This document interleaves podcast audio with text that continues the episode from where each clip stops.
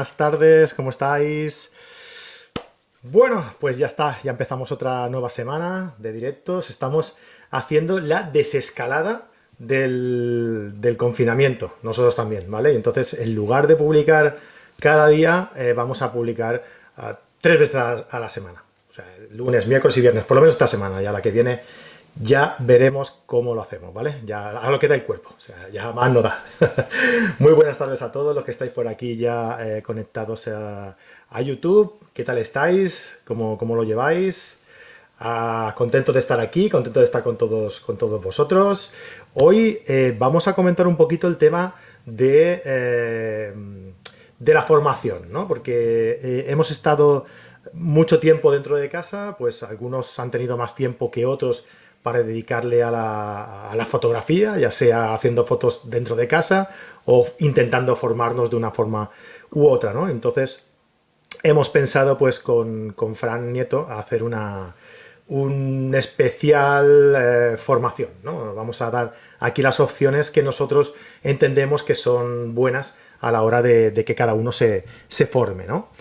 Antes de nada, pues dejadme recordaros que eh, carretedigital.com es una comunidad de fotógrafos en la que compartimos, disfrutamos y aprendemos fotografía, ¿vale? Nosotros también formamos fotógrafos a través de nuestros vídeos en YouTube, en nuestros directos que durante todo el confinamiento hemos estado aquí dando el callo cada día, cada día, cada día. No he contado cuántos hay, pero yo entre los de Photocá que hago por la mañana y los de carrete digital que hago por la tarde, yo creo que llevo unos 80 por ahí. estoy ya de directo ya hasta el gorro.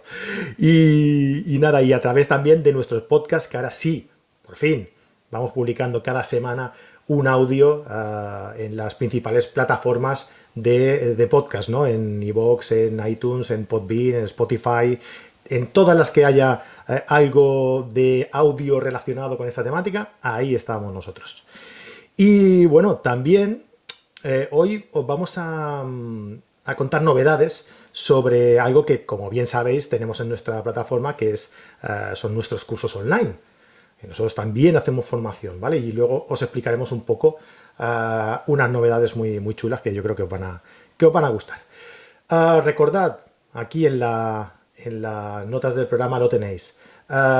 tenemos a vuestra disposición de forma gratuita la guía de 75 consejos para mejorar vuestras fotografías y la guía de 21 claves para mejorar la composición de vuestras fotografías, ¿vale? Totalmente gratuitas. Entráis ahí y os las descargáis. Si tenéis algún problema, me escribís fran.carretedigital.com y yo enseguida que pueda os lo, os lo soluciono. Bueno, pues antes de empezar, vamos a saludar aquí al invitado de hoy. Hola Fran, ¿qué tal? ¿Cómo estás? Hola, muy buenas. Pues estamos ya paseando, así que todo va un poco mejor.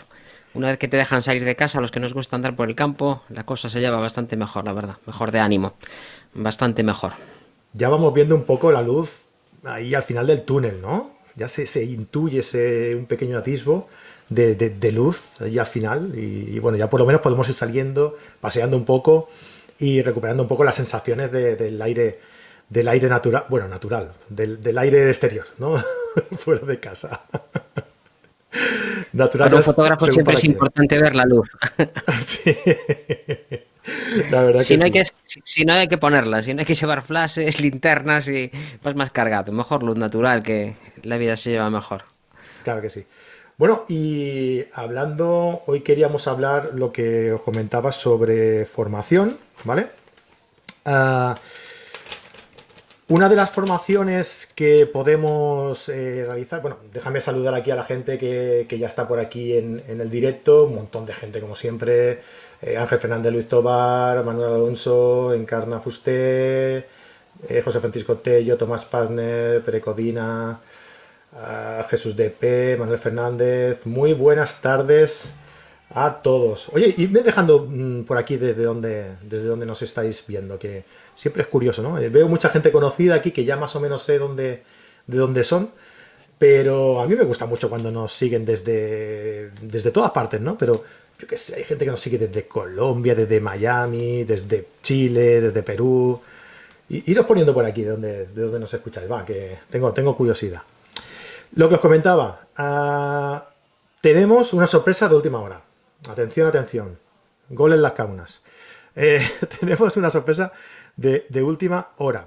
Resulta que os quería comentar unas eh, novedades que estamos eh, implementando en nuestra, en nuestra página web.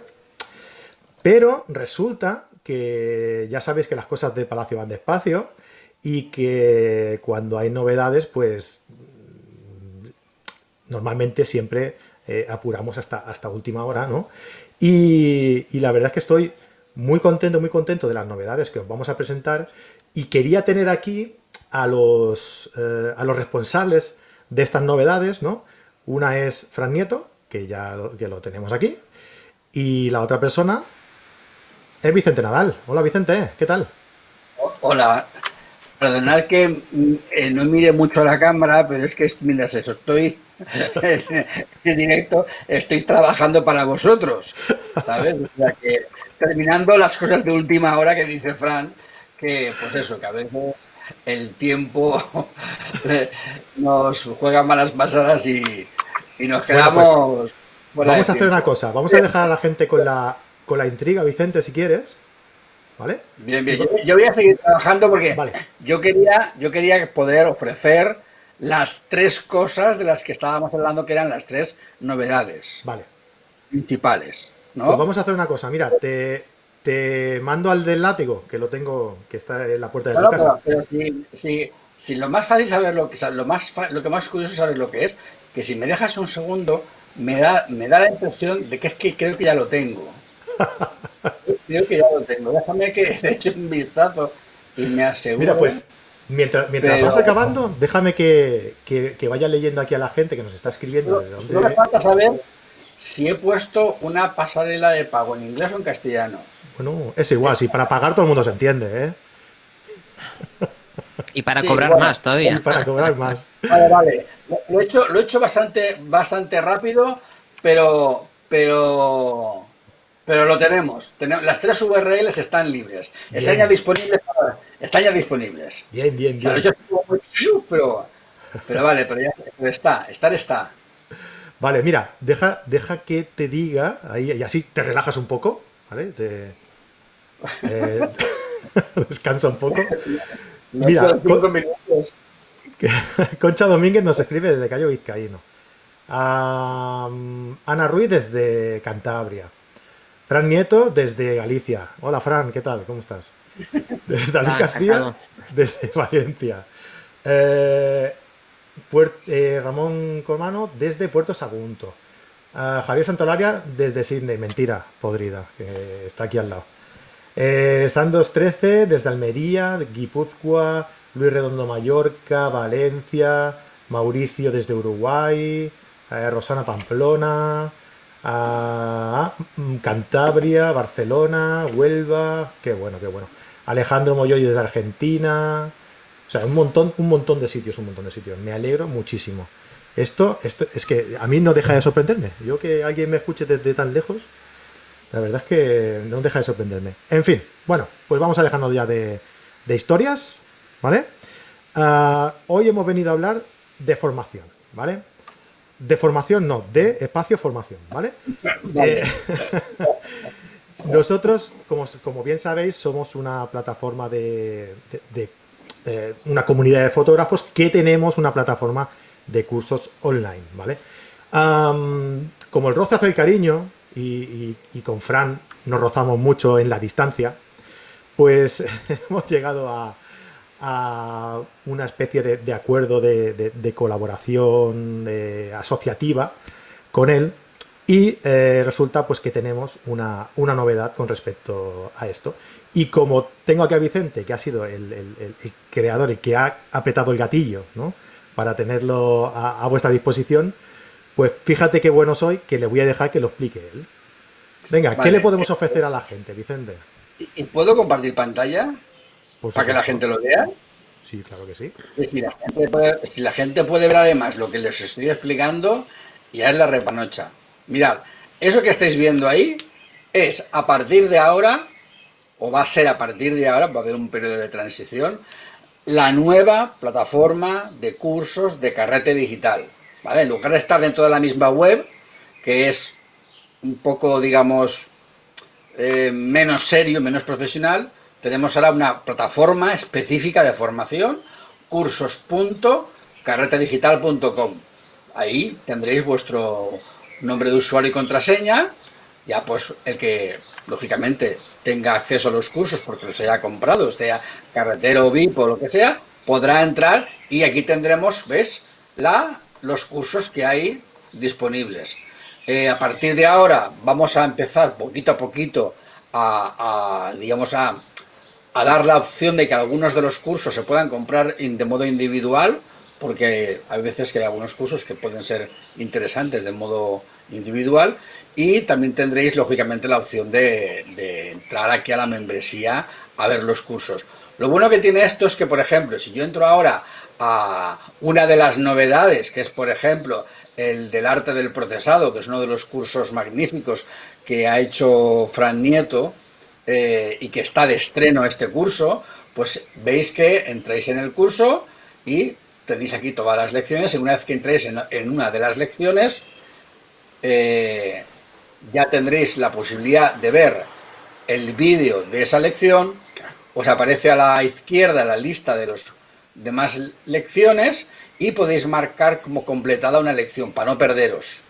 Además, en, los, en, los, en las lecciones que haya contenido para descargar, pues aparecerá, no sé si en la lección 4 me parece, había contenido para descargar, creo que sí. Quiero recordar que lo hice esta mañana, porque está todo muy rápido. No, esta mañana no, ayer. Efectivamente, aquí hay... No, aquí no hay. Así, mira, ¿ves? Recursos de esta lección. Puedes descargarlo de aquí o puedes descargarlo de aquí. Está siempre disponible en los dos sitios. Entonces, cuando veas el vídeo, Franito te dirá, ¿tienes un ejercicio o un PDF o un PSD o un archivo o una acción o lo que sea, un perfil o cualquier cosa? Pues ahí tienes el documento para descargar. Tienes además la opción de poner comentarios y hablar y entablar un chat con el profesor o con nosotros o con otros compañeros que vayan pasando por la plataforma. Puedes dejarte aquí notas de lo que suceda. Si la nota la haces, eh, y esto sí, sí que es muy interesante, si tú estás viendo el vídeo y vamos a quitarle el volumen de momento, y tú la nota la haces en este minuto, en el 9.15, y escribes aquí la nota, pues al poner aquí la nota te va a marcar en qué minuto en qué minuto pusiste la nota. Tanto es así que si pinchas en la nota, luego te va a llevar a ese minuto del vídeo para verlo. Con lo cual esto es la caña porque puedes dejarte notas de cosas de, que tienes que repasar, cosas que te quedaron interesantes, o sea, te puedes ver el primer vídeo, el vídeo por primera vez simplemente haciendo anotaciones y luego ir repasando y haciendo los ejercicios, o sea que es impresionante. Eh, lógicamente tienes aquí también el chat de las, de las conversaciones. Eh, y bueno, luego iremos añadiéndole más cosas, porque a esto se le puede añadir gamificación para que tengas puntos por hacer cosas y se le pueden poner mm, eh, muy, fin, infinidad de cosas. Pero de momento el tema es tenerlo todo junto, todo en el mismo sitio, de un modo mucho más, más limpio, mucho más, más, más claro y eh, como novedad, además de la plataforma, está este curso de, Photoshop avanzado que ha creado eh, Fran Nieto, que es el, arte del procesado, que parece una, cosa muy curiosa, pero evidentemente de la, la, cantidad de lecciones que hay, con todo lo que habla, desde luego está claro que es un curso potente, potentísimo, y que lo explica todo a, vamos, de, de pe a pa. Y luego el otro curso es el curso del Lightroom avanzado, que él le ha llamado el arte del revelado, ¿eh? que es un curso donde eh, nos presenta la plataforma desde el principio, nos cuenta todas las pormenoridades del, Lightroom y nos enseña a hacer unos revelados eh, súper, súper profesionales. Y, esto es lo que yo os puedo contar de la nueva plataforma y del nuevo formato que vais a tener para para poder entrar a los cursos. Lógicamente, tenemos una pequeña, un pequeño aliciente ahora por hacer la plataforma nueva, pero eso se lo dejo a, Fran. Vale. Em, bueno, para empezar, antes de nada, déjame eh, que, preguntarle a Fran, a Fran Nieto, que nos haga un poco un... Ya, hicimos un programa hablando sobre, sobre el libro, eh, el arte del revelado y sobre los, cursos que con él iban. Ah, y bueno, yo te quería preguntar, Fran, que nos dijeras, nada, que nos hagas un pequeño adelanto de, qué vamos a poder encontrar en este, en este curso para, la, para los amigos que se quieran unir. Pues tenemos, en principio, como dijo, tenemos dos cursos. Uno es de revelado, en el cual pues utilizamos las herramientas de Adobe, Cámara RAW y Lightroom. Y lo que propongo es un método eficaz de revelado y que no sea muy complicado.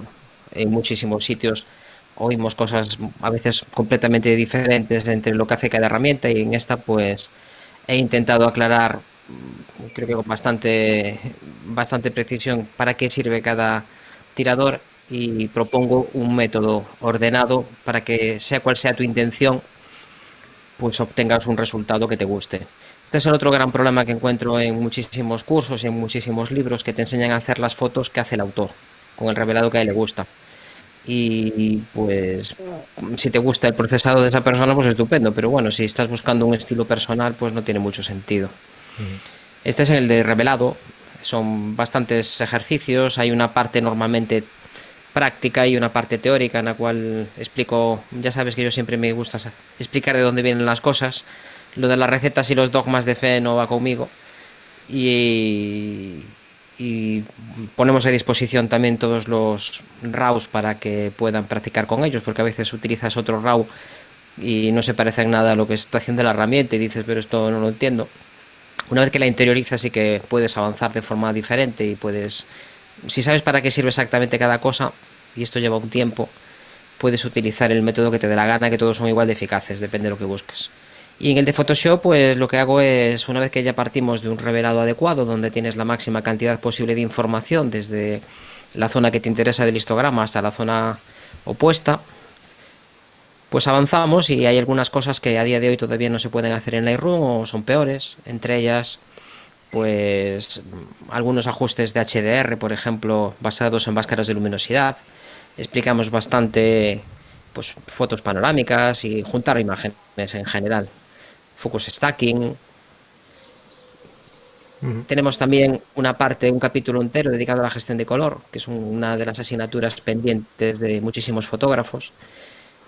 He intentado encontrar el equilibrio entre la rigurosidad científica y ahí sí que no te libra nadie de entrar en fórmulas y integrales y cosas de estas que normalmente no le gustan a nadie y ahí sí que eres muy preciso pero no te entiende nadie y por otro lado que sea práctico, que puedas entenderlo. Estamos hablando de gestionar los colores fuera de gama, estamos hablando de perfiles de color y de un montón de cosas que en general solemos dejar muy para el final, como otras cosas las vamos dejando, dejando y cuando subes una foto a internet o obtienes un resultado en una copia, pues no te gusta y no sabes muy bien por qué y casi siempre el responsable es el eslabón intermedio que es la gestión de color y la finalización de la imagen, el enfoque, que es otra también asignatura muy pendiente, todas las imágenes digitales deberían de ser enfocadas, salvo algunas excepciones muy muy limitadas. En esas excepciones normalmente lo que hay que hacer es utilizar ese enfoque para realzar lo que estabas buscando. Así que de una forma u otra acabamos necesitando un último paso. Y en general, pues el de Photoshop ya como es un programa bastante más conocido y no hay tantos, digamos, tanta precisión a la hora de obtener resultados y lo gordo en realidad en mi método lo propongo hacer ya desde el procesado. Hay gente que prefiere partir de rabos muy suavecitos y procesar en Photoshop a mí me parece una pérdida de tiempo porque las herramientas de, de o de Cámara RAW o de Capture One, si quieres utilizarlo, el programa que te dé la gana de utilizar y con él llegas, cuanta más información obtengas del RAW, normalmente los resultados suelen ser mejores porque tienes más materia prima. Una vez que lo conviertes a TIFF, pues hay algunas cosas que podrían quedar en el tintero. No siempre, pero a veces pueden quedar información que no se puede recuperar tan fácilmente de un archivo ya con los datos ya integrados en, en una celda de tres píxeles por, o sea, de tres colores por cada píxel, ¿no? Y esto es un poco así, vista rápidamente, lo, lo que ofrecemos en, en, estos dos cursos. Perfecto. Uno es una continuación del otro, habrá gente Habrá gente que necesite solo uno, porque a día de hoy yo creo que el 80 o 90% de los fotógrafos tienen más que suficiente con, con el procesado de un RAW. Y el resto, pues si necesitas avanzar y necesitas hacer ajustes locales, hacer pues clonados de zonas selectivas o hacer ajustes de, color, pues ahí sí que ya no queda otro remedio que seguir pasando por Photoshop a día de hoy. Claro. Ah, vale, pues eh, Vicente, ¿dónde, ¿dónde podemos encontrar estos cursos? Y ahora ya paso a decir lo de lo que va a gustar. Eh, a ver, en este momento eh, todavía no em, están puestas las URLs de compra en ningún lugar, porque no ha habido tiempo. Así es que eh, yo no sé si aquí hay una especie de, chat o de algún sitio o de manera de escribir enlaces o de poner esto en alguna parte. Em, esto se está emitiendo en, en, en qué dónde? Perdona, es que no se En, en YouTube, en directo en YouTube. Pondremos las notas en la, el enlace en las notas del programa eh, para que la gente pueda entrar. Vale, sí, pues entonces, si, si está en YouTube, deberá de estar en el, en el, en el canal de YouTube del, de, de Carrete, ¿no? En directo. Eso dicen, sí. Vale, pues entonces, si, igual, igual con un poco de suerte, igual con un poco de suerte, entro al canal. Esto es la vida en directo. el directo. Soy capaz de encontrar el directo, ya estoy en el directo. Esto me lo preguntas antes y te paso el enlace, Vicente. No, no, no, no, no, pasa nada, no pasa nada. Y ahora aquí yo busco el, el chat, eh, aquí está el chat, y ahora en el chat, ahora en el chat yo pego los enlaces. Vale, entonces, eh, vale, mira, este enlace que voy a poner ahora, este primer enlace, además lo pone, pone carreteros VIP. Es el enlace para darse de alta en la nueva plataforma de cursos. Es decir, si quieres hacerte miembro de la plataforma de carretera digital y acceder a todos los cursos, puedes hacerlo ahí. Y tienes la ventaja de que ahora el primer mes te cuesta 5 euros en lugar de 10. Tienes el primer mes a 5 euros y el resto de los meses a 10 euros. O tienes también la opción de comprar todo el año de golpe a 90 euros y te sale más económico. ¿Vale? Ese es el primer enlace. El segundo enlace tendríamos el, eh, el arte del procesado y el siguiente enlace eh, a ver, el siguiente enlace, lo que pasa es que, me lo he liado yo mismo, porque, bueno, espera un segundito, porque resulta que está mal puesto el nombre del producto. A la hora de crear el producto he creado mal el nombre y entonces da lugar a confusión. Vale, ah. ahora sí. Ahora, y este otro enlace es el arte del revelado. Este es el arte del revelado. Ahí tenéis los tres, los tres enlaces, ¿vale? En riguroso directo. En riguroso directo. esto ya más, más, más en directo no se puede hacer. Estoy creando, estoy cocinando las verduritas mientras ahora las estoy sirviendo. esto ya es como cuando estás en el sushi y te lo están cocinando y te lo ponen, ¿no? O sea, ya no puede ser. ¿Sabes? Ahí tenéis los enlaces, ¿vale? Y, bueno, estamos trabajando en la plataforma. Hemos, bueno, Fran se ha metido, Fran Palmero, una currada entre pecho y espalda para meter ahí todos los cursos en, dos días. Eh, y yo he estado ahí también metiéndole con los cursos de Fran, preparando todo el tema. Pero como también estoy con mi congreso y con otras historias, pues al final el tiempo y las cosas se complican y haces siete cosas a la vez y, y no tienes tiempo. Pero bueno, ahí están. Y, los enlaces para que y ahora que nos obligan a salir a pasear, aún hay menos tiempo. Nos obligan a ir a dar un paseo. No, yo tengo que salir a pasear porque tengo que perder unos cuantos kilos. Yo no me caben los pantalones. he engordado, he engordado 5 kilos estando encerrado. No va de broma, ¿eh? Peso 95 kilos y pesaba 90 y ya estaba pasado de peso. Ahora con 95 no te puedes ni imaginar.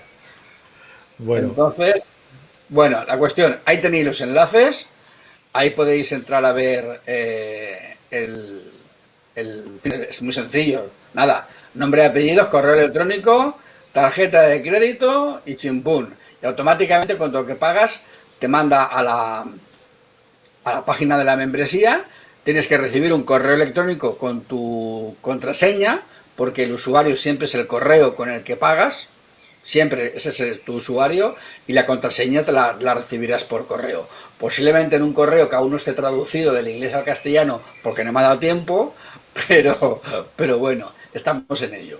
Bueno, antes de nada, déjame, déjame pediros, pediros disculpas por esta, esta antelación, ¿no? Pero tenía ganas de, de estrenarlo hoy y, he engañado un poco a Vicente.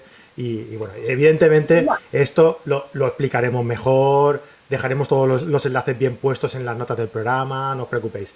Y, y Ángel Fernández nos pregunta que los que somos VIP, que no os preocupéis, que los que sois VIP seguiréis teniendo todo este contenido igual que estabais antes.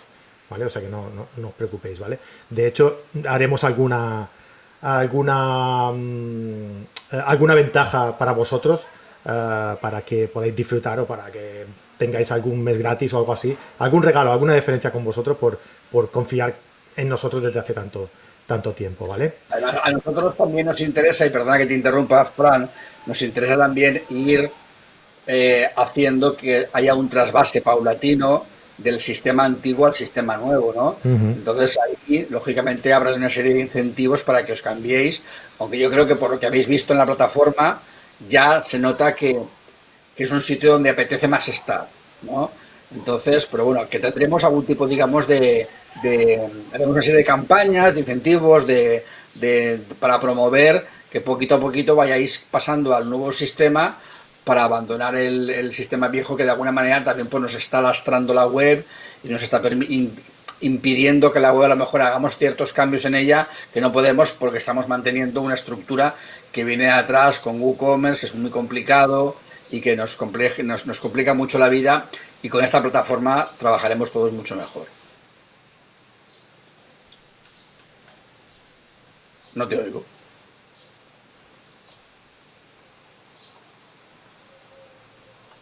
No te oigo, ¿eh? Tampoco. Que no se te oye.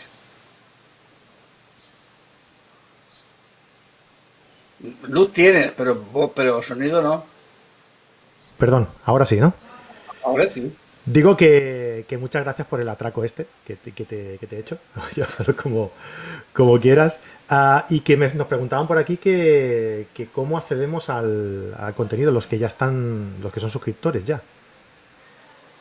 Vale, para los que son suscriptores, lo que tengo que hacer, que aún no está hecho, y por eso decía Frank que hay que prepararlo, os prepararemos una entrada especial por la cual, eh, digamos, eh, hagáis una especie, digamos, como de registro, para que te hagas una idea, si yo me registro en un sitio gratis de momento, es decir, como tú ya lo tienes pagado, es como si dijéramos, te doy de prueba 10 meses y a partir del décimo mes pagas pues básicamente lo que es, eso, es decir, mantienes tu suscripción y a partir del X mes pagarás, ¿vale? Pero eh, no nos ha dado tiempo a prepararlo. Entonces, tranquilos que lo vamos a preparar, os mandaremos correos, os mandaremos información para que podáis hacer el cambio lo antes posible. Exacto. Pues eso, perfecto. Em, los que estáis, los que os estáis pensando en daros de alta, podéis hacerlo ya. Vais a tener el primer mes a 5 a 5 euros. Eh, eh, luego serán 10 euros cada mes. Y eh, los que lo hagáis de forma mensual son 90, ¿verdad, Vicente? 90 euros. Anual, anual. Exactamente. Anual, sí. Anual, sí, puede hacer pago anual, 90 euros, sale más económico, lógicamente, que pago mensual. Claro. Vale, perfecto. Te ahorras tres meses. Igualmente esto lo iremos desarrollando. Queríamos hacer una pequeña presentación antes de que se acabe el tema este de los directos. El miércoles eh, Vicente estará con nosotros, que vamos a hablar un poco sobre, sobre redes sociales, sobre Instagram, ¿vale? Que hay una cosa interesante que estamos haciendo en Instagram también y, os lo queremos también eh, hacer llegar este miércoles, ¿vale? Y lo tendremos aquí eh, con nosotros y, hablaremos sobre eso y hablaremos, desarrollaremos un poquito más todo esto de la, de la página web para hacerlo, para hacerlo llegar ya acabado, ¿vale? Vicente, muchas gracias, va, ya no, no te molesto más. Sí, no, no, yo, os, dejo que tengo mi, mi, propio directo dentro de media hora y tengo que eh. Vale. Hay que acabar el trabajo, ¿eh? No, no, te vayas sin acabar el trabajo. Eso, antes acaba, ¿eh? el trabajo tiene que estar acabado, si no, eso hay que hacerlo. Falta, ¿eh? En la plataforma todavía queda mucho curro. Está visible, pero por detrás de bambalinas aún le queda curro para hacer. Pero bueno, yo estoy muy contento porque ha quedado, está quedando muy bien. Y mejor que quedará, ya verás. Un abrazo, Vicente. Muchas gracias. Venga, hasta luego, chao. hasta luego, Vicente. ¿Yo salgo o me vas a tirar tú? Ya está fuera, Vicente. Muy bien. Em, Qué rápido se deshace uno de los amigos. Has visto un simple clic es un simple clic y ya, y nos deshacemos de él. Con lo que le ha costado, pobre hombre, aquí entrar en directo, el atraco que le he hecho, pobrecito. Bueno, en fin, oye, vamos a hablar un poquito más de... Eh, a ver, he querido aprovechar que íbamos a hablar de formación para, que, para presentar un poco este, este proyecto que estábamos eh, llevando a cabo y que tenía muchas ganas de presentaros. Y, bueno. Yo vine aquí a hablar de mi web, vine aquí a hablar de mi web. Lo sé, lo sé. pues nada, eh, eso, que hemos anunciado los, nuevos cursos de Fran Nieto, que los tenéis a la venta o los tenéis dentro de la suscripción, ¿vale? Como mejor, como más os guste. Eh, uno que habla eh, sobre Photoshop y otro que habla sobre Lightroom. y bueno, que también lo tenéis dentro de, su libro, bien explicado dentro de su libro, que podéis adquirirlo en su página web, eh, www.frannieto.es, que lo tenéis aquí en las notas del programa, ¿vale? Perfecto. Oye, ¿qué te parece si empezamos a hablar un poco de... Luego, si nos da tiempo, explicaré un poco también el contenido que vamos a ir introduciendo dentro de la. el, contenido recurrente que vamos a ir añadiendo dentro de la, del contenido VIP de la página web, ¿vale? Ah, si os interesa, mm, pregúntamelo por aquí, me decís por aquí y, en un huequecito de estos que podamos lo introducimos, ¿vale? Hoy queríamos hablar sobre la formación en la fotografía. Hay diferentes, muy diversas formas de, de formarse. Como hemos visto, tenemos la posibilidad de hacerlo online. Esto quizá es para quien no tenga tanto tiempo, para quien no pare tampoco mucho en casa. ¿no? Yo, por ejemplo, voy todos los días a trabajar a Barcelona y en el trayecto entre mm, eh, mi casa y el trabajo, pues cojo un tren y estoy tres cuartos de hora en el tren. Claro, esos tres cuartos de hora los puedes dedicar a muchas cosas. Te puedes llevar un libro, eh, puedes mm, jugar un videojuego, puedes mirar vídeos de Netflix o te puedes formar puedes eh, consultar nuestros eh, videotutoriales eh, en Carrete Digital y puedes ir formándote sobre las temáticas que, desees. ¿no? para formación online, la verdad es que en estas situaciones es bastante idóneo. ¿no? ¿Tu formación online, Fran, para qué lo entenderías? ¿Para qué situaciones te, te encajaría mejor? Bueno, yo creo que más que la formación online hay que pensar la formación oficial, ¿para quién?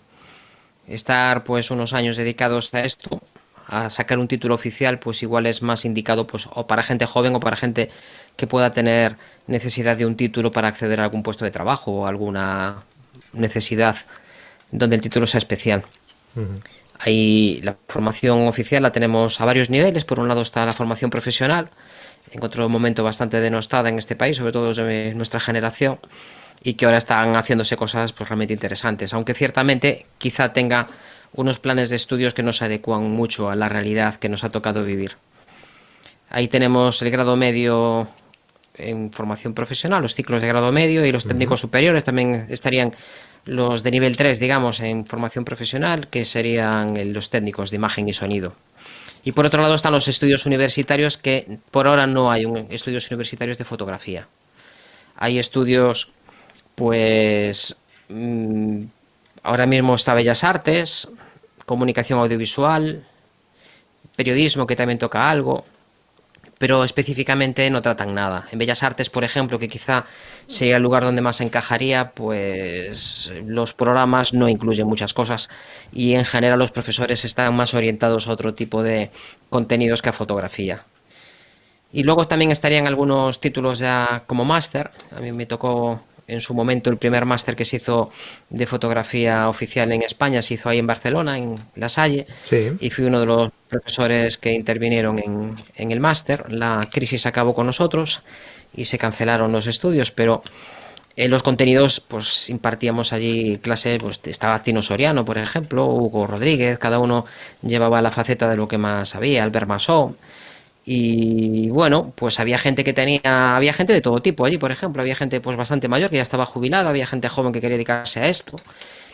Yo me sorprendí cuando estuve en la universidad, había bastante gente mayor que se había jubilado y que tenía pues interés en sacar un título y siempre que tengas curiosidad, la formación oficial y reglada en general no deja huecos.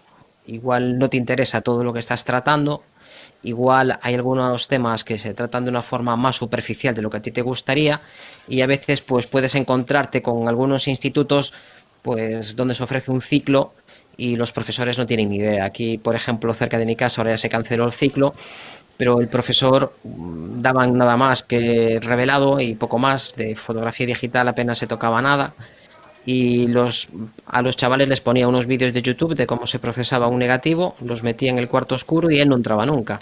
Entonces te puedes encontrar un poco de todo, que sea arreglada tampoco quiere decir que sea maravillosa. Y yo mm, en Bellas Artes pues me comentan cosas también y hay algunas, algunas carencias, como por ejemplo el uso de flash artificial en alguna facultad que dices, pues hombre, para ser Bellas Artes que no haya un control de, luz artificial, por ejemplo, cuando es algo tan importante en el arte, pues puede ser un poco por ahí. Es que la, formación reglada a mí me da la sensación que, es eh, se rigen sobre unas bases eh, ya más antiguas, ¿no? Y, que son poco flexibles, ¿no? A la hora de, actualizar el contenido, de actualizar la, eh, el contenido del mismo curso, eh, son poco flexibles a la hora de, cambiarlo, ¿no? Y, entonces parece que esté, esté estudiando eh, cosas que sí, que hace unos años irían bien, pero que claro, hoy en día se ha actualizado ya mucho todo el, contenido como para tener que introducir elementos más nuevos, ¿no? Más modernos. Sí, por un lado tienes una cierta inercia de todos los sistemas educativos, y yo que quizá el español pues mm, peque un poco más de ello, en donde se, arrastra, se van arrastrando cosas que igual estaba bien aprenderlas hace 15 o 20 años, pero que hoy en día es muy interesante que los alumnos pues entren en un, cuarto oscuro y aprendan a, procesar un negativo, a meterlo en un ampliador y obtener una copia de relativa calidad. Es interesante saber de dónde venimos pero en la vida diaria no lo va a hacer nadie. Lo que necesitan es tener una soltura enorme en, Photoshop y una soltura enorme en programas de procesado, de revelado, e incluso en programas de maquetación.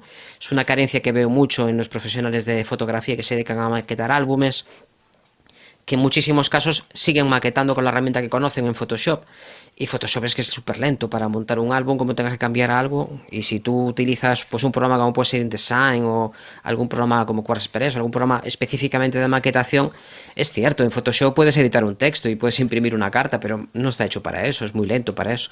Entonces, si viene la novia y te dices que mira, los marcos que me has puesto en color magenta los quería un poco más azules. Ahora imagínate que tienes pues 40 documentos de Photoshop con 400 marcos de cada una de las fotografías y tienes que abrirlos de uno en uno y cambiar ese color. Es que lleva un rato. Si trabajas con estilos en un programa de edición como InDesign, es que es doble clic y cambiar el color del marco y automáticamente se actualiza en todo el resto. Mover una fotografía, ingresar otra, hacer una cuadrícula, es muchísimo más dinámico. Al final lo que acaban haciendo es tener unas plantillas predefinidas que valen tanto para un bautizo como para una boda. Entonces, esta inercia te, está coartando la creatividad también. Las herramientas que son necesarias hoy en día no tienen nada que ver con las de hace cinco años siquiera. Es muy es muy complicado. Y por otro, hay que pensar que los profesores, a medida que vas envejeciendo, pues también tienes una inercia de conocimientos, lo que has aprendido y, e impartido durante 10, 15, 20 años, pues es muy complicado que de repente tengas capacidad suficiente para plantearte, pues mira, de todo lo que sabía mm, no tiene ningún interés y ahora me voy a centrar en esto. Yo estuve impartiendo clases en, la facultad de, aquí de arquitectura, de programas de integración entre los programas que usan ellos de, de CAF para integrarlos en realidad con mapas de Google, con fotografías de, los espacios, texturas y todo esto, que ahora, pues, por ejemplo, ya se pueden hacer directamente en algunos programas. Todo esto que antes lo hacíamos de forma manual, integrar sombras y todo esto, integrar, pues si es metal, integrar una textura de metal en un, en un portal, por ejemplo. Todo esto mm, ahora es que no se hace, hay que, se hace desde otro lado, ya se hace directamente de los programas de, de modelado 3D. Entonces, esto supone que los profesores tienen que actualizarse muchísimo. Y llega una edad en la cual, pues igual no te apetece. Ya cuando sobrepasas los 50, 55, todavía te quedan 15 o 20 años por impartir clase. Y la verdad que todos hemos sufrido a algún profesor mayor que, que le teníamos un poco de tirre. Me parece que ahora mismo estoy tocando la fibra de, los recuerdos de la infancia de todo el mundo, el profesor de matemáticas, el de físico, el de, geometría, y me parece que a todos nos ha tocado sufrir algún profesor así. Pero bueno, forma parte de, la evolución humana, es muy difícil, es muy difícil no dejarse llevar, muy, muy complicado. Que no te arrastre la marea es muy complicado. Dentro de todos estos, eh, todos estos tipos de formación eh, reglada, Ah, existe, creo que ya lo hemos comentado también antes un poco, eh, los grados de, ciclo superior, ciclo medio, ¿no? Yo creo que estos son un poco más actuales, ¿no? No, lo conozco bien eh, a fondo, pero sí que mm, quizá yendo un poco más hacia la rama de, mm, no más tanto de fotografía, sino de, sobre eh, imagen y sonido, Aquí eh, sí que se toca algo de fotografía eh, asociada con el vídeo y con el sonido, ¿no? Y, esto sí que igual es más, más flexible y, a la vez es más, eh, más actual, ¿no? Imagen y sonido está más orientado, como dices, al vídeo que a, la mm. fotografía estática. Es cierto que tocan temas de iluminación, pero iluminar un set para grabar una conversación o un diálogo eh, no tiene nada que ver con hacer una fotografía, es absolutamente nada que ver. Y hay temas que son fundamentales para nosotros, como por ejemplo la composición y recursos audiovisuales que, que, no se tocan nunca, absolutamente nunca, no hay materias de este tipo. El problema es que son programas que llevan mucho tiempo, hay, hay, que cambiarlos, se ha intentado varias veces, no se ponen de acuerdo y cuando ya había un cierto consenso, pues tocó cambio de, de gobierno en su momento y el que entró pues no, no consideró que esto fuera prioritario. De hecho, está, está sucediendo lo mismo en todas las artes, porque en música, por ejemplo, el devaneo que han sufrido los conservatorios superiores de música, con que si eran estudios universitarios o no lo eran, si eran equiparables, si se integraban en la universidad. Hubo una demanda de la, un catedrático, creo que de la Universidad de Granada, que llegó al Tribunal Superior y hubo una temporada donde los conservatorios superiores estaban integrados dentro de la universidad y era una carrera más y obligaron a el tribunal superior obligó a que no no se podían equiparar. Por, por, por la titulación que era no se podía equiparar. Entonces a la hora de sacar una oposición y demás son títulos equiparables como el de arquitectura son equiparables a pero mm, no son no son estudios universitarios y va a ser difícil que se integren. En Bellas Artes a mí me parece muy complicado que se integre la fotografía porque no es una demanda social. Nadie ve la fotografía como hacer un cuadro. Y hay cuadros que no son arte, que no son bellas artes ni de lejos, vamos. Y en bellas artes que nos vienen a la cabeza cuatro cosas, pero hay muchísima guerra interior dentro de Bellas Artes por recuperar técnicas antiguas, como por ejemplo el hueco grabado y cosas así. Hay muchos profesores, volvemos otra vez, que era lo que han vivido y ahora parece que hay un segundo rejuvenecimiento de algunas técnicas que ya nos estaban dando mucho. concepto de universitario es, es, muy complicado. En periodismo, por ejemplo, es que apuntan más a, a, la formación y yo veo que incluso hablando y a nivel de expresividad y demás, el periodismo no está mejorando demasiado con el paso de los años. Y en comunicación audiovisual es que está pasando lo mismo, se dedican más a hacer una película que a, que, que, que, obtener una fotografía. Porque información profesional. Se está actualizando el formato a, más a vídeo, ¿no? Porque parece que la tendencia también es, es ir más al vídeo que la, que la fotografía. Entonces, la fotografía es un paso intermedio, ¿no? Se entiende ahora como si fuera un paso intermedio al, al vídeo, quizás es tierra de nadie, porque dentro de, del arte, el, cine sí que es un, el séptimo arte, ¿no? Pero eh, la fotografía siempre quedó ahí postergada. Yo creo que ahí tuvo mucho que ver los esfuerzos de Kodak por llevar a todo el mundo la fotografía y obtener pues unos grandes rendimientos económicos. Y ciertamente, gracias a eso, tenemos una gran cantidad de fotografías pues de familias enteras que si no, no existirían. Si tienes una foto de tus abuelos o de tus bisabuelos es gracias a, a, que era barato y que era asequible y que había recursos. Antes era una cosa muy minoritaria, pero en el camino se perdió toda la capacidad de, de expresión. Era algo mecánico y es lo que tenemos hoy en día, incluso en la legislación, es muy difícil que un juzgado considere que tu trabajo es una obra fotográfica y suelen considerarlo como mera fotografía. Da igual el esfuerzo y da igual, es muy, es muy complicado, la verdad es muy complicado. Y es una necesidad social, los juzgados solo están refiriendo el sentir de, pues, de los técnicos de, de, los diferentes juzgados en, en el concepto de fotografía. Em, bueno, aquí van, van, preguntando cosas muy interesantes, o van comentando mm, cosas muy interesantes. por ejemplo, eh, José Luis eh, Lamas nos dice, pocos profesores de ahora están a nivel de lo que ahora se necesita, están obsoletos. bueno, no sé si obsoletos o no, pero yo creo que, la... Mm, a ver, la fotografía es fotografía y la luz es luz. Entonces, eh, eso es necesario saberlo, es, parte de lo que, de lo que nos necesitan eh, eh, enseñar, ¿no? El problema viene cuando se tiene que adaptar todo esto a, la actualidad. Entonces ahí es cuando se ven las carencias del sistema. Porque a mí me parece muy bien que me, enseñen a, revelar, o como tú bien decías, que me enseñen a maquetar, pero si tú en el programa de, enseñanza tienes que tienes que enseñar maquetar con Photoshop cuando hay mil herramientas mucho más prácticas y mucho más rápidas y más eficientes que ese programa, pues la capacidad de adaptación del sistema de educación en este sentido y en varios más ah, eh, eh, es, nula, no, es nada flexible, es muy rígida. Y, claro, ahí es lo que nos referimos nosotros, que no, a, que no es flexible. ¿no? Evidentemente, ah, como decía mm, eh, Sando K13, algunos tal vez no sepan usar ciertas herramientas, pero ya me gustaría a mí recibir clases de cualquier fotógrafo clásico, claro, evidentemente. O sea, la, base de la fotografía, teoría de fotográfica, es siempre la misma, esta no cambia. Eh, y, quien mejor te lo va a explicar que quien lleva 60 años practicándola, ¿no? Pero es un poco de flexibilidad en algunos aspectos, ¿no? Es lo que yo mm, al menos me refería.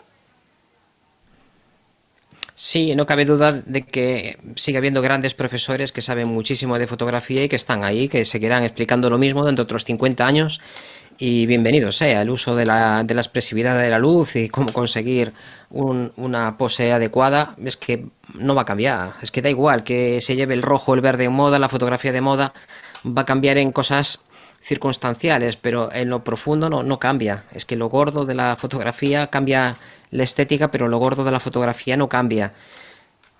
Pero al margen de eso, a mí no me gustaría recibir clases hoy en día de Ansel Adams sobre el sistema de zonas, que no me serviría de nada. Y me encantaría hablar con él, ¿eh? Me encantaría, es una de las cosas que me dieron mucha pena que se muriera antes de poder conocerlo. He tenido la fortuna de conocer a muchas de las personas a las que, eh, pues, en cierto modo, he aprendido muchos con ellos y, con este pues no he tenido esa fortuna pero es que su sistema de zonas mm, hay que adaptarla a, lo que hay hoy en día. Y lo que veo yo es que las escuelas, incluso, incluso escuelas importantes de aquí de Galicia, hay alumnos de ellas que acuden a mis cursos y hay profesores de ellas que acuden a mis cursos. Y porque tienen carencias, los profesores más inquietos y que pues, no les pide el cuerpo adaptarse sin más, siguen peleándose con los centros para conseguir dar ciertas cosas, como por ejemplo explicar lo que es un histograma, que no está en los programas. Entonces, si no está en el programa y te ciñes a lo que hay, es muy complicado salir de ahí. Es muy, muy complicado. Y eso, si yo soy profesional y me dedico, imagínate que tengo un estudio y me dedico mm, a producto, por ejemplo, a cualquier cosa, pero me, me dedico a producto y contrato a alguien recién salido de una escuela y sabrá procesar maravillosamente en blanco y negro, no digo que no, o, en color incluso, y sabrá hacer muchísimas cosas y definir lo que es el etalonaje de una película y un montón de cosas en la teoría, pero es que no me sirve para hacer una fotografía de un producto cuando no tiene el más mínimo conocimiento de gestión de color. y a lo mejor hace unas fotos maravillosas, pero es que necesito algo más y necesito que lo adorne con una encuadernación porque la gente ahora mismo eh, la mayor parte de los sitios que se están dedicando a fotografía no venden solo productos fotográficos. Eso ya forma parte del pasado.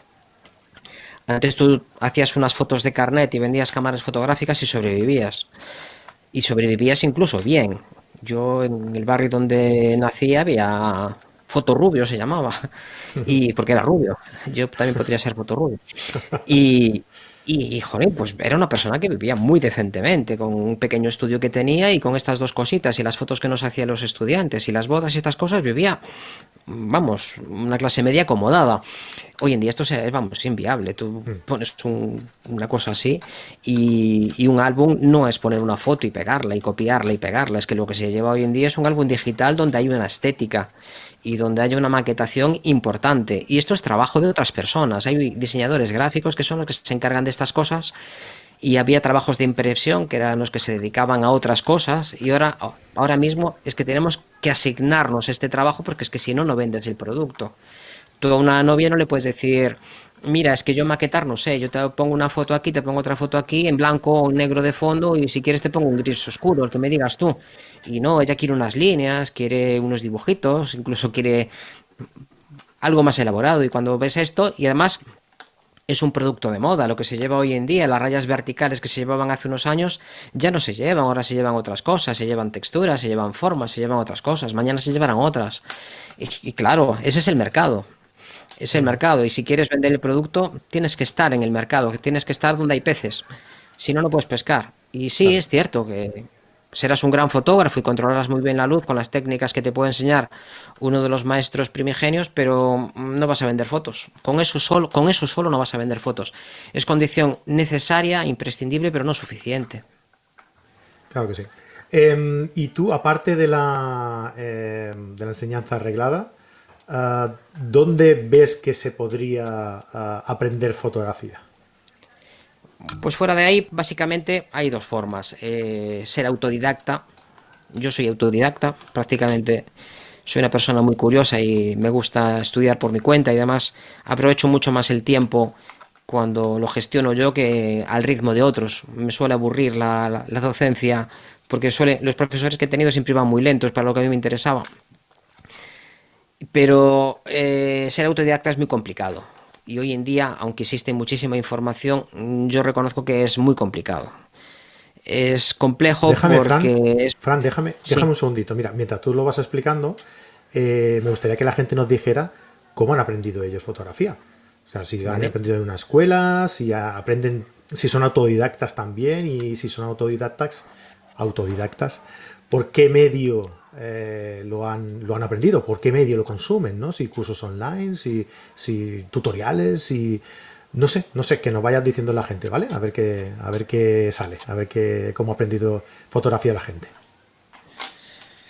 A ver, a mí me gustaría distinguir, porque es que no es tan sencillo, me gustaría distinguir varias partes de la formación de un fotógrafo. A ver, al principio, al principio tienes unas necesidades de saber que esto es más complicado de lo que te parecía la mayor parte de la gente que accede a un curso de fotografía porque se ha comprado una cámara, por ejemplo, y le explican a usarla en manual, es que queda tiburrado de datos.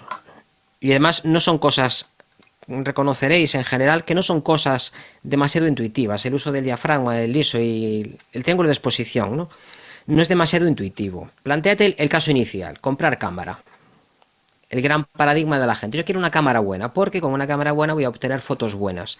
¿Y qué cámara buena me compro? La cámara mejor que te puedas permitir. Pues a mí muchas veces se sorprenden cuando a mucha gente le recomiendo que se compre una bridge una compacta incluso. Y yo, pero es que yo venía aquí con la idea de que me recomendaras una reflex de 2.000 euros y me estás diciendo que me compre una de 250 o 300 ya. Y, pero tú quieres ir al parque de atracciones con tus hijos, sí. Y quieres hacer unas fotos allí, sí. Y quieres llevarte una mochila con 3 kilos y no poder subirte a la montaña rusa porque no tienes dónde dejar la mochila. Hombre, no. Entonces, ¿para qué quieres una reflex? ¿Vas a cambiar de ópticas? ¿Vas a comprar flashes?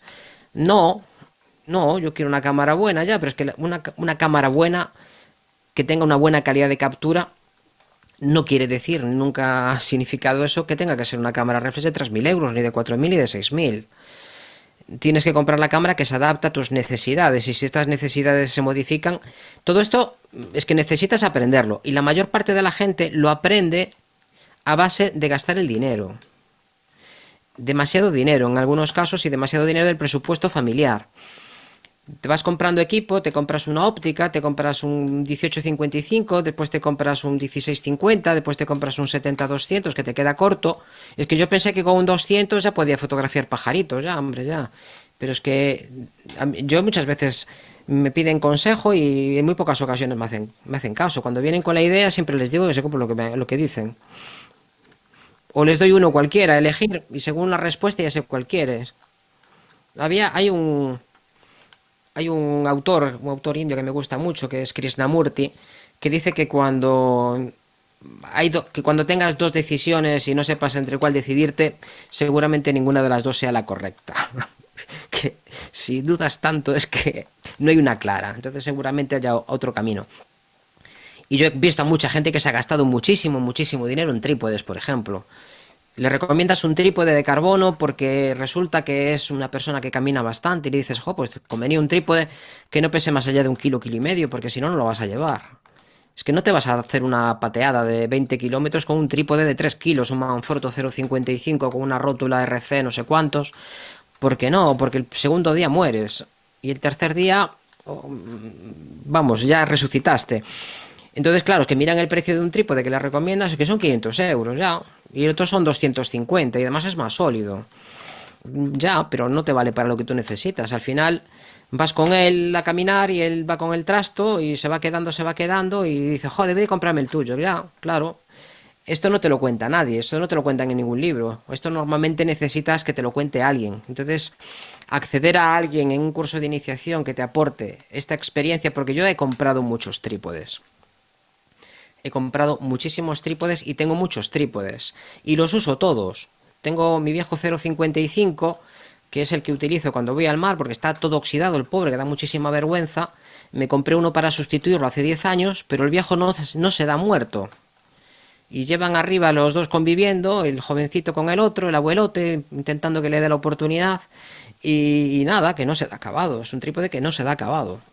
Pero yo jamás me llevaría un trípode de carbono al mar porque los trípodes de carbono, sobre todo los que llevan los que llevan rosca, es que como te entre eh, arena por el medio, mm, tienes que desmontarlos y tienes que limpiarlos bien y no todo el mundo sabe desmontar un trípode de carbono, llevan unas membranas para, para fijarse que entran a una determinada posición y como no te fijes y seas un poco bruto es que te las puedes cargar. Entonces, elegir material al principio y que te orienten puede que se resulte muchísimo más barato pagarle a alguien por un curso o incluso mm, hay gente que ofrece asistencia personalizada, incluso es más fácil pagarle una hora o dos horas de su tiempo, o vía online o presencial o lo que sea, y no dar tumbos.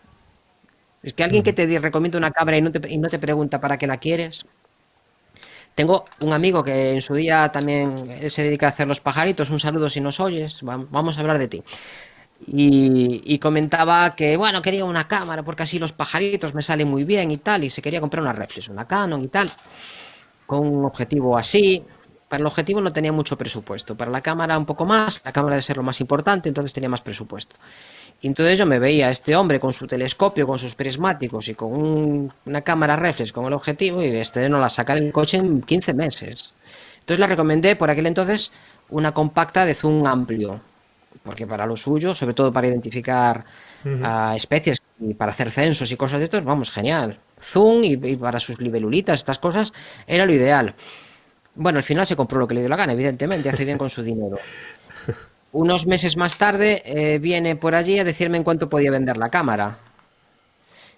Y ahora es un amigo inconfesable y defensor a ultranza de las cámaras Bridge, porque vamos, es que para lo que hace él va genial. Y el último fragmento que le queda por recorrer y la calidad que le faltaba es porque no sabe procesar, no sabe utilizar los programas adecuados. Y, por aquel entonces no tenía acceso a, formato en la primera en las primeras que tenía, en las primeras las que quería desechar, no tenía acceso al formato RAW, pero ahora vamos, ya está ahí trabajando con Lightroom y con estas cosas y la diferencia es atroz. Al final, en esta fase es más importante. Luego, para entender algunas cosas como el tiempo de exposición, el diafragma, estas cosas, pues es que lo puedes aprender en cualquier lado, yo creo. Lo puedes aprender online, lo, explican en 50.000 sitios. Y yo creo que en algunos casos, en algunos vídeos en YouTube, está muy bien explicado. Yo prefiero hablar de una figura en 3D porque en la cima de este triángulo de exposición yo pongo el flash, el flash artificial que también influye en todos los demás. Yo prefiero explicarlo todo junto, pero bueno, son manías de cada uno. Los controles de la cámara, es que una vez que tienes claro lo que es los conceptos básicos de fotografía, sí que puedes leerte el manual de la cámara, porque si no es un lenguaje ininteligible. Es algo absolutamente... Lo lees y, lo vuelves a leer. Lo hablaba yo con alguien para el otro día que decía que primero hay que leerse el manual. Y le decía yo, yo no estoy de acuerdo. Yo creo que primero tienes que aprender fotografía y después leerte el manual, porque es que si no hay conceptos que no los entiendes. Claro, si te dice, abre más el diafragma para lograr más, eh, más eh, menos de, abre más el diafragma para conseguir menos de profundidad de campo. Ah, para eso, mueve la ruedecita del diafragma, no sé qué dices. ¿Y, dónde, y qué, es un diafragma? Vale, la ruedecita del diafragma es esta, pero ¿qué es? ¿Para qué sirve? ¿Por qué lo abro? es la profundidad de campo. Claro, ¿para dónde lo abro? ¿Para dónde lo cierro? ¿Qué gano con eso? ¿Qué gano con eso? Los, los modos de exposición, se te puede explicar súper bien y súper claro los modos de exposición, pero si yo no sé cuándo tengo que utilizar prioridad a la apertura o prioridad al diafragma, utilizar, o es más fácil trabajar en manual o es más fácil trabajar en, modo programado, es que no sirve de nada, o sea, no, te va a servir de mucho. Y luego están los, estos son los conceptos generales que coges cualquier cámara y un fotógrafo se trabaja con cualquiera en poco tiempo. Los ajustes de fotografía de verdad, estos los encuentras en cualquier momento. Pero luego hay algunas cosas, como por ejemplo los modos de, enfoque. Y si pongo 53 o pongo 115 o pongo los 450 o pongo prioridad a que se mueva solo, que busque el sujeto más cercano. ¿Y esto qué es? ¿Y esto para qué me sirve? Pues mira, si alguien te lo explica, esto por ejemplo, si alguien te lo explica, mira, si estás fotografiando aves eh, y estás fotografiando un coche, no es lo mismo que fotografiar un ave, o no es lo mismo que fotografiar un caracol porque un coche va a venir siempre, bueno, normalmente, por la carretera, igual se sale del sitio y ahí hay foto también, ¿no? Pero bueno, normalmente es predecible. Va a ser raro que suba o que baje, pero un ave, vamos. Un halcón puede pararse, puede ir para atrás, puede subir, puede bajar, puede ir a la izquierda, puede ir a la derecha. Entonces, el modo de enfoque es distinto. Pero si nadie te pone ejemplos y te explica la diferencia y el, para qué, que es la gran pregunta, ¿para qué? ¿Para qué? Siempre hablamos de otras cosas, pero ¿para qué? otra historia también que te puede venir bien que alguien te eche una mano en estas primeras fases es eh, qué quieres fotografiar. Hay gente que lo tiene súper claro. Quiere fotografiar a su hijo, le gustan los coches, quiere fotografiar rally, le gusta la naturaleza, quiere fotografiar macro. Ya viene con una idea predefinida y no le cuentes otras cosas, él solo quiere saber de eso. Entonces un curso específico de esos temas le podría venir muy bien. Para el resto de la gente, a lo mejor te viene bien que alguien te asesore para colimar un poco el espectro de intereses que tienes ¿eh? y que te diga un poco pues las cuestiones generalizadas de cualquier tipo de fotografía que hagas. La luz, la composición, estas cosas te van a servir siempre. Entonces, en función de tus necesidades, un buen profesor debería de asesorarte y permitirte que sigas avanzando. Entonces, cursos a veces muy especializados en estas primeras fases, sales muy ilusionado. Ah, hice un curso de retrato. Sí, pero igual no te gusta el retrato y te has gastado 400 euros, 300 o 150 y nunca más vuelves a usarlo. O incluso algunos talleres que están muy bien cuando ya tienes un cierto nivel de experiencia, pero vas a un taller donde te explican muchísimas cosas, te ponen a la modelo, te la dirigen, te ponen el ordenador, te explican cómo hacer las cosas, llegas a tu casa y no sabes ni poner el flash, ni dirigir a la modelo, ni hacer ninguno de los maravillosos efectos que has hecho. Entonces hay, hay cuestiones que tienen su momento. Y esto es algo que, por eso te decía que no, la docencia no tiene su momento, cada cosa tiene su momento. Hay otras cuestiones, como por ejemplo almacenar las fotos, que nunca le damos importancia, la parte informática de la fotografía. Cómo actualizo algunas cosas, dónde las guardo, qué método utilizo de copias. Hace una temporada me decía una persona que, bueno, le dije, ah, tienes que comprar un disco para, para hacer copias de seguridad.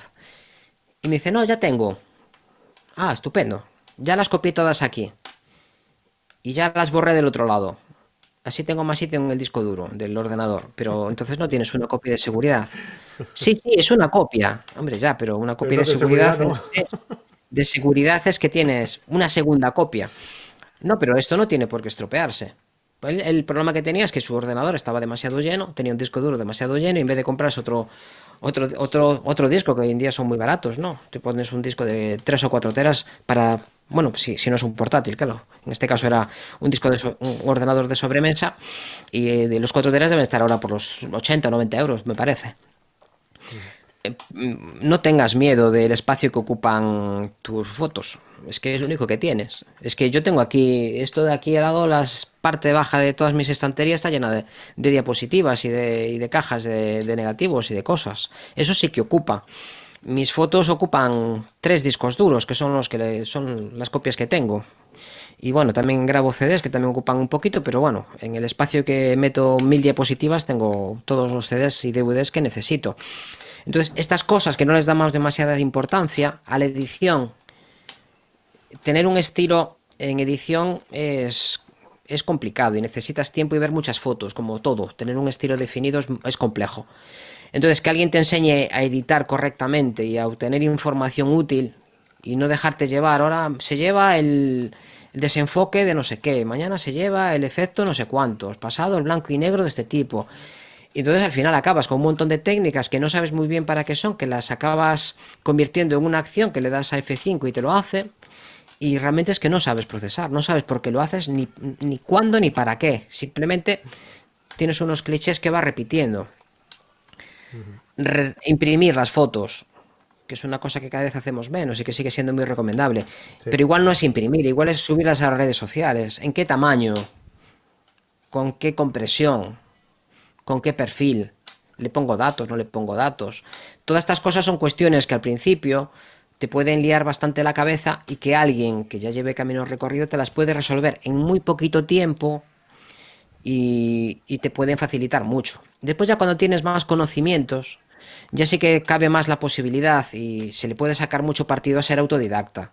Es cierto que como autodidacta puedes, vas a recorrer muchos caminos que no tienen salida pero forma parte de la diversión también, los autodidactas que nos gustan y darte cuenta de que, de que por ahí no vas bien. Y este que dice, no, pero este, este vídeo está mal.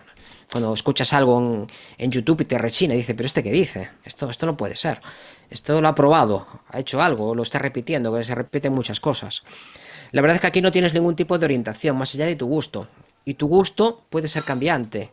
Y a lo mejor es que no sabes ni tan siquiera lo que te gusta. Es más complicado. Y te encuentras mucha información contradictoria, la verdad gente que te dice una cosa y te dice la contraria, incluso en el mismo vídeo. Y ya no digo, busca ahora un vídeo en internet que te explique el histograma. Pues va a haber, no sé, puedes probar ahora en YouTube, seguro que hay 10.000. Pero que te explique de dónde salen las cosas y por qué, pues igual ya no hay tantos. Y que te empiecen a explicar que el color más que la cantidad de, barritas indican los píxeles que hay, es que hay bastantes vídeos también de este tipo que, que lo explican mal.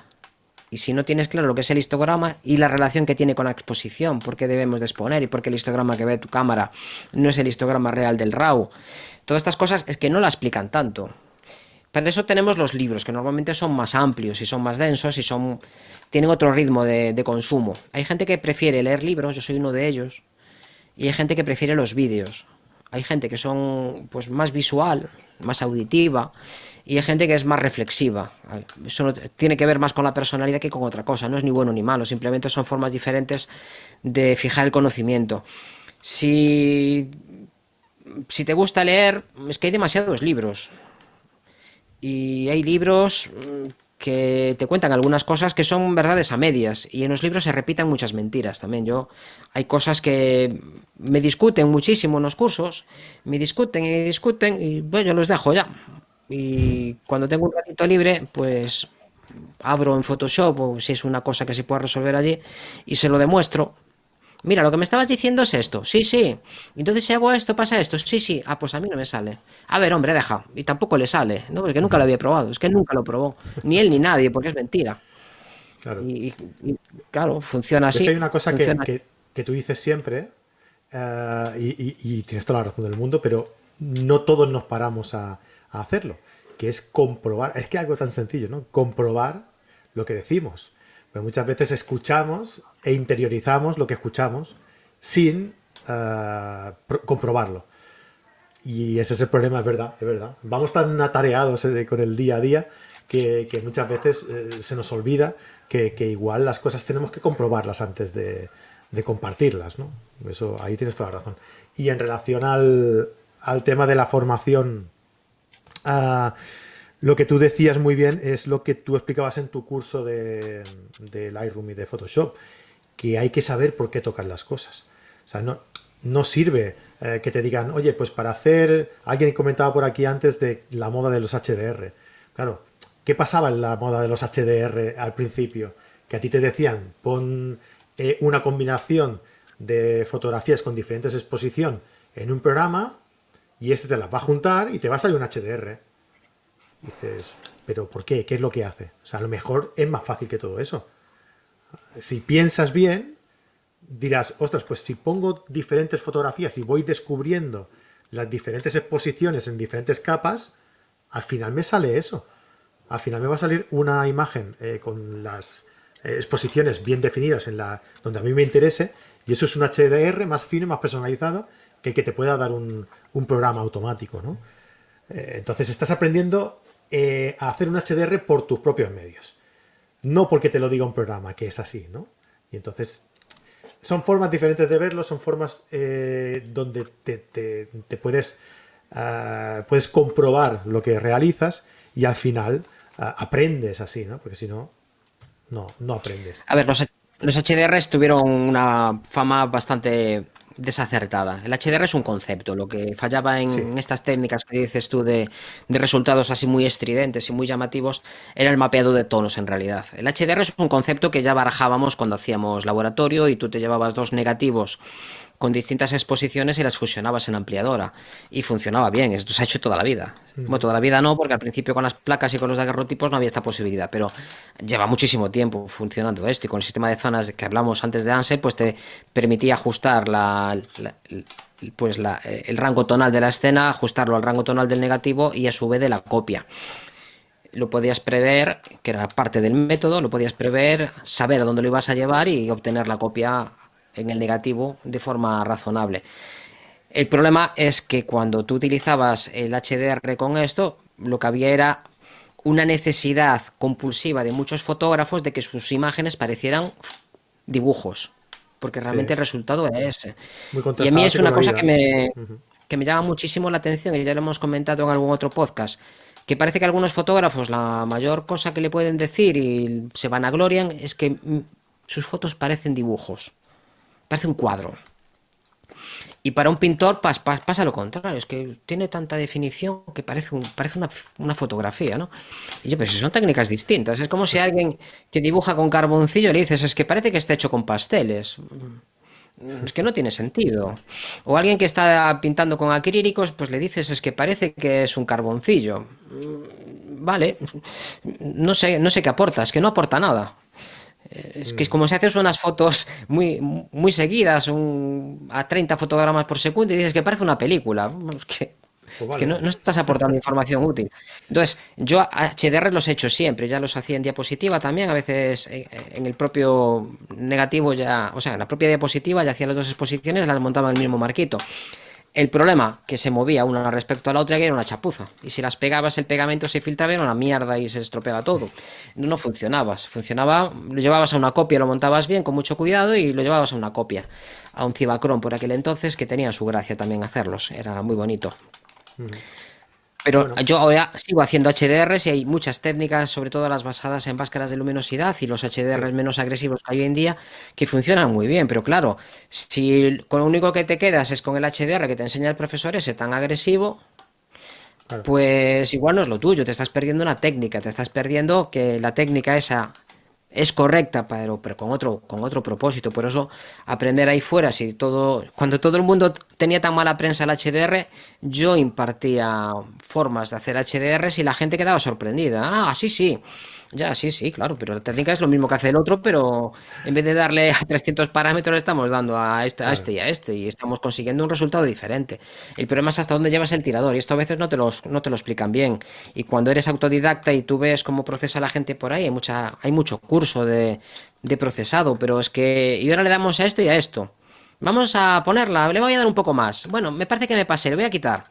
Bueno, igual un poco más o veo algún tutorial de gente que, varía el ajuste de color 5 y 6 veces en una misma foto. A ver, si te gustaba en azul es, que es azul. Y si te gustaba en amarillo es que es en amarillo.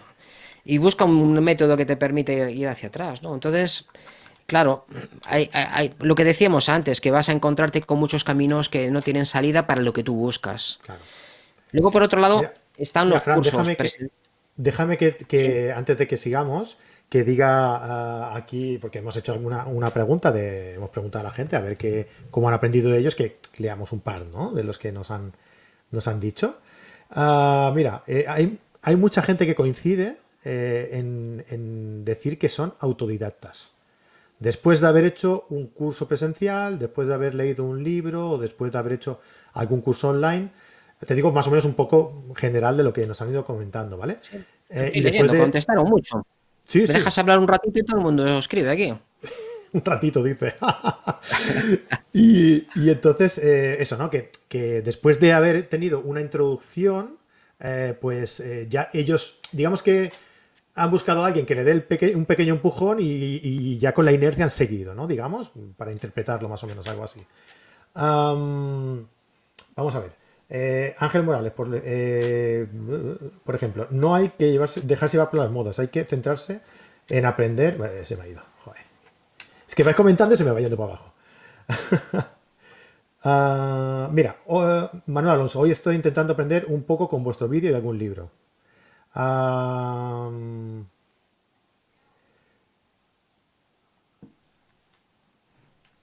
vaya, es que se me han quedado por aquí en medio. ¡Ay!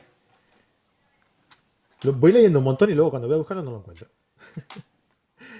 Ah, ah, ah, para mí eso tiene... Es que se me han quedado muy arriba, tío. Bueno, total, lo que más o menos el resumen que te digo, ¿vale? autodidacta y mirando muchas eh, fotos de clásicos, Luis Redondo, José María Díaz, curso básico de dos días y luego autodidacta, Samuel eh, da Silva, estudié en una escuela presencial, más luego online. ¿Ves lo que te digo? Es un poco empezar, que alguien te dé un pequeño empujón, ¿no? Y, luego ya sigues con la, con la formación. Perdón, que se me ha ido la cámara. A mí me gusta el de Reinaldo Romero, un abrazo. Un director de un curso de fotografía subvencionado mayúsculas me decía que, que, manía con los objetivos de calidad hoy en día se arregla con el ISO. Bueno, esto es un secreto que nada más que manejamos algunos fotógrafos avanzados y que no deberían de deciroslo en cursos subvencionados. Esto es un... Hay que tener mucho cuidado con estas cosas porque como se entere todo el mundo, vamos, se ahorran dinero y ya nos dejan de financiar ni con Canon y Sony y todo el mundo. Es, lo que decía, que hay gente que, que, con toda la intención del mundo, si a mí me contratan mañana para dar un curso de chino y en eso va el bienestar de mi familia, pues intentaré saber un poco más de chino que mis alumnos, pero lo justo. Y esto no se aprende de un día para otro, fotografía no se aprende de un día para otro, porque son muchísimas cosas.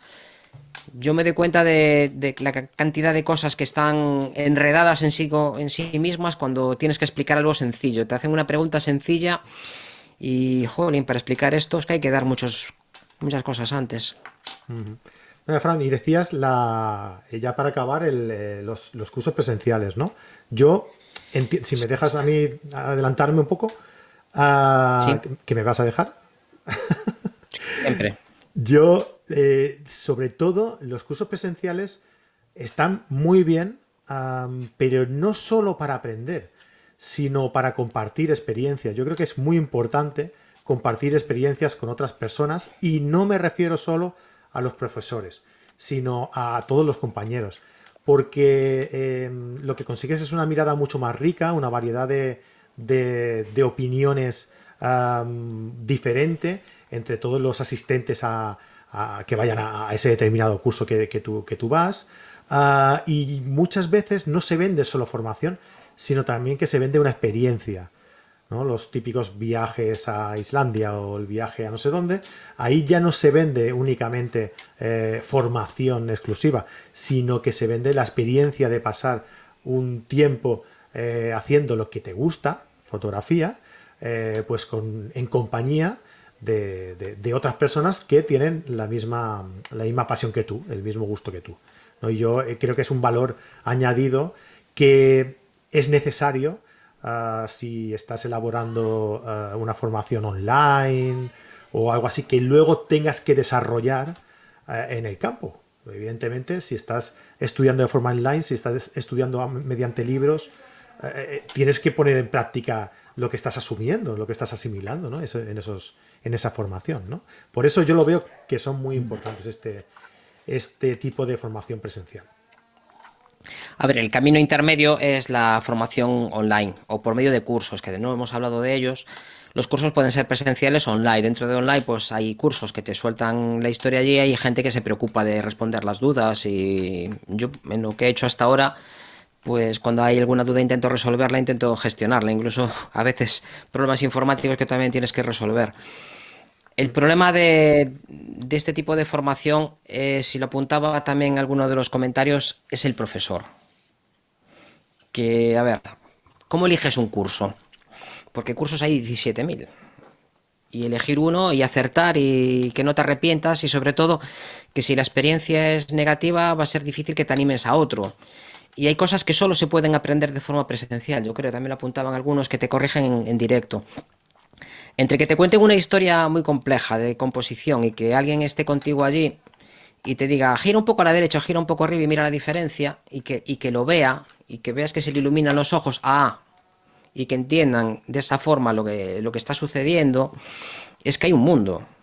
Y cuando tú estás comentando fotografías, que nos pasaba cuando comentábamos las fotos de los que nos enviaban, pues es que mm, quizá un poco más arriba, quizá un poco más arriba había allí un pajari o había un nido de cigüeña y un poco más abajo y un, eso no. Yo habría hecho otra foto, claro, es que es la gracia de esto, todo el mundo habría hecho otra foto. Entonces, ¿cómo eliges un curso? Dentro de este abanico, los cursos están muy bien y te puede aportar muchísima información y te pueden dar un empujón definitivo o te pueden amargar la vida. A ver, lo que necesitas en un curso es que la persona que lo imparte sepa pero saber de verdad, no, de oído, que lo haya probado, que lo haya experimentado, que, que lo haya puesto en duda. La ciencia nació para que los investigadores no se engañasen a sí mismos. Ese es el origen de la ciencia, que tus sentidos no te engañen, poder medir, cuantificar, comprobar y probar y demostrar. Y lo primero que hace un científico es dudar de lo que está diciendo y ponerlo a prueba. Y esto es algo que no, normalmente no hacemos. Te crees las cosas a medias, tu cerebro funciona de forma maravillosa en automático y no te planteas. Por eso tenemos tantos problemas cuando algunos niños nos hacen alguna pregunta incómoda. Niño, deja de preguntar tantas cosas porque realmente no lo sabes. No eres capaz de dar una respuesta sencilla a nivel que tiene. Y esto me pasa mucho en los cursos, que no le doy la misma respuesta a todo el mundo. Porque es que no todo el mundo tiene la misma capacidad de recibir información ni está en el momento de recibir esa información. Entonces, debería de ser alguien que sepa, que tenga una calidad reconocida. ¿Y cómo la puede reconocer? Pues mirando el currículum.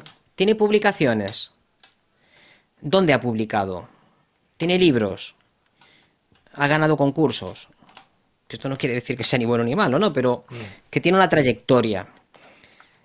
Y con esto puedes más o menos saber si de lo que va a hablar sabe algo. Mira su obra. ¿Te gusta o no te gusta? No vayas a ver las fotografías de un autor si no te gusta su trabajo, porque estás empezando mal. Tiene que ser alguien que te estimule, que diga, jo, a mí me gustaría tener, que te gustan las fotografías de costa de Javier Alonso, pues haz un curso con él, que te gustan las fotografías y vas a estar encantado, si aún encima, pues a partir de los datos que tienes es una persona que te cae bien, que ves que es afable, que, que responde, que es una persona próxima, porque hay una cosa que es odiosa y es entrar en un curso con todas las expectativas y a veces con un déficit de tu presupuesto mensual destinado a esto, que te está doliendo destinar parte de tu dinero a esto, porque no todo el mundo pues le sobra todo el dinero del mundo, y que te encuentres con un pimpollo que está allí y que te suelta un rollo que mm, una persona seca y una persona que va allí a lo que está,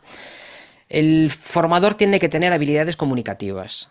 Tiene que ser capaz de hablar con un mínimo de decencia, sin estar todo el rato, eh, bueno, eh, mira, mm, bueno, eh, no, es que una persona tiene que tener ciertas capacidades. Y esto se hace a base de docencia y de formarse. Yo me he formado mucho como comunicador y he aprendido muchísimo sobre psicología del conocimiento y he aprendido que no todo el mundo, que la formación de adultos no tiene nada que ver con la formación de niños, tienen sus particularidades, tienes que reconocer los signos que te está emitiendo un alumno para responderle en la forma adecuada. A mí si un alumno me dice, no lo veo, le hago un dibujo, le hago un esquema, le pongo otra foto, pero lo tiene que ver.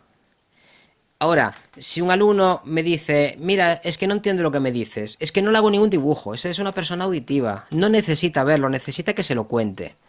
Y se lo tengo que contar de una forma que lo entienda, que lo comprenda. Es una persona que necesita razonarlo. Y le puedo dar todos los datos que quieras, le puedo, le puedo decir una fórmula. Mira, la pérdida de luz, yo qué sé, tengo aquí los anillos de extensión que estoy haciendo fotos antes, en macro es la relación de ampliación más 1 al cuadrado. Entonces él lo está escuchando, lo está razonando y dice, ah, por eso se pierde tanta luz. A otra persona no, a una persona visual le tengo que poner allí un dibujo y decirle, mira, si el, si bichito es así de pequeñito y lo amplío cuatro veces, le pones ahí un dibujo, la luz que había aquí en este punto ahora está en cuatro, se está perdiendo cuatro veces luz, ¿no? Sí, por eso perdemos luz. Claro, hay que explicarlo de forma diferente. Y eso no todo el mundo es capaz de hacerlo. Para eso hay que formarse y hay que tener unas ciertas habilidades. Y que el profesor esté motivado. Yo tengo estado en cursos donde es que aquello es que el hombre se quería estar en cualquier lado menos allí. Cursos de fotografía incluso. Cursos de fotografía montados en serie donde cada tres días había un curso. Y el profesor es que, vamos, quería ir a tomar las cervezas, quería ir a tomar, pero no quería estar allí. Y eso se nota y se transmite. Hay mucha gente que ha accedido a la formación porque era un recurso para completar el mes y no están formados para eso. Puede ser muy buen fotógrafo, nadie discute, pero no, no saben transmitir esos conocimientos y a veces carecen de ellos han aprendido una serie de fórmulas que repiten y que van bien. Recuerdo cuando empecé a hacer fotografía que me compré un flash gordo, un MEZ 45, que aquello parecía una granada, un lanzagranadas de la Segunda Guerra Mundial. Y bueno, pues a mí me llevó mi tiempo hacerme con el flash porque había muchas cosas que no entendía, el acceso... Esto, eh, eh, bueno, quiero decir esto, que el flash este lo compré con 15 años para hacer el bautizo de mi hermano, que le llevó esos años somos bastante diferentes en edades. Y entonces, pues estuve allí con el manual, rompiendo número guía, yo no entendía nada. Allí venían unas fórmulas que al final pues me hice con ellas. Ya tenía pues conocimientos suficientes para razonarlo matemáticamente y vi el cielo. Hostia, esto, esto está chupado. Esto aquí yo, una vez que es el número guía, divido por la distancia que la calculo a ojo y ya me da el diafragma. ¡Pumba! Y las únicas fotos que fallé por elementos ajenos a, los cálculos era que dentro de, del cuadro había un niño que era albino y que cuando estaba al lado de mi hermano el hombre se quemaba por completo. Claro, la exposición era distinta. Pero claro, menos eso, el resto está muy bien. Y cuando, ya ni, te, explico, ¿no? claro, cuando y cuando y los fondos negros, estas cosas, pero bueno, las fotos en general están bien. Habíamos había comprado una película decente, un Fuji Hector aquí maravilloso. Esta parte ya me la sabía, ya tenía estos conocimientos. Cuando fui a revelar a precisamente a Fotorubio, pues el hombre me dijo que nada, esto le pones aquí a F5 y ya está. Y hombre, F5 depende de donde esté. Pero claro, depende de donde esté. No, donde esté no. Claro, le hacía siempre las fotos a la misma distancia. Le salían todas bien. Pero es que yo hacía fotos de cerca y de lejos. Recuerdo cuando empecé a hacer astrofotografía, que fui a buscar una película Tri-X, que era una película que se podía forzar mucho en el procesado, y me dice, quería una de 400. Y me dice, ¿pero para qué la quieres? No, para fotografiar estrellas, que la voy a forzar a 3600. Y, ¿pero para qué? te va a dar mucho, mucho ruido, te va a dar mucho grano. No, ya, pero es que para fotografiar estrellas no me queda otro remedio. Pero estrellas es un trípode sólido. Y yo, ya, pero sí, pero ya, sí. Pero no quiero estelas, lo que quiero es Vía Láctea. No, pero un trípode sólido. Ya, pero es que se gira con nosotros, se, va girando. No, no, pero un trípode sólido. Vale, da igual. Claro, estas cosas yo las discutía con 15 años y había fotógrafos que estaban viviendo de esto que, había conocimientos que no tenían, que, les faltaban. Esto es algo importante también, ser capaz de aportar información adicional a lo que se está estudiando. Si durante una clase de algo, pues pueden surgir temas interesantes. Yo todos los años hago un curso con gente conocida de cosas que no me interesan lo más mínimo, la verdad. De cosas lo más variopinta. Hay un refrán en inglés que dice que hay que rascarse donde a uno no le pica a ver si te gusta o no. Y hace un par de años hice un curso de retrato con uno de los grandes fotógrafos de España que estuvo por aquí, por nuestra zona, y me apunté. Era un curso de. el primer curso. Entonces eh, nos enseñó su trabajo y había una fotografía de una, de una iluminación de. Bueno, son dos flashes enfrentados, iluminación de pared que se llama, y se caracterizan porque en el medio hay un proceso de interferencia de la luz y el centro de la nariz queda a oscuras. Luz de pasillo se llama también.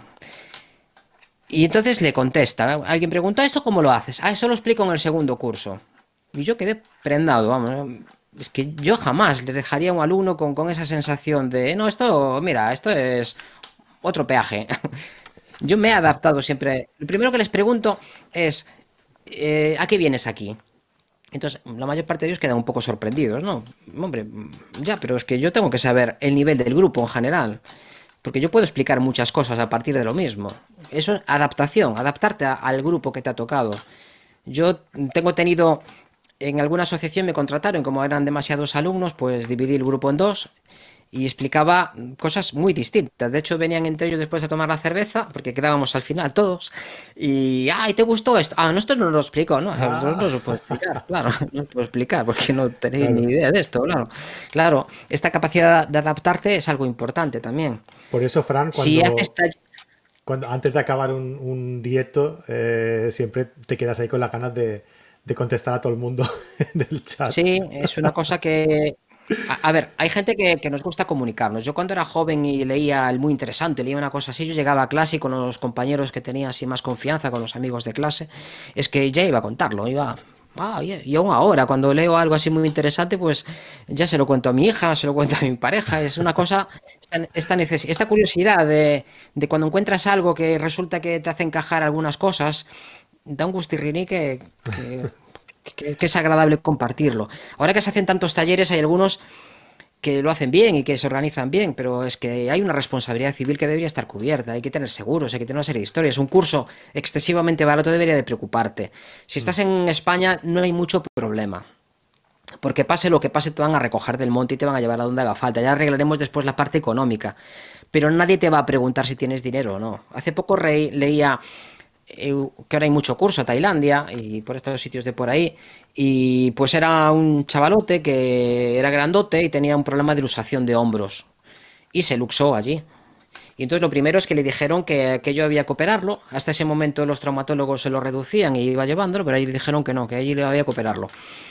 Y que era pues una cantidad desorbitada, eran casi, casi 15 mil dólares.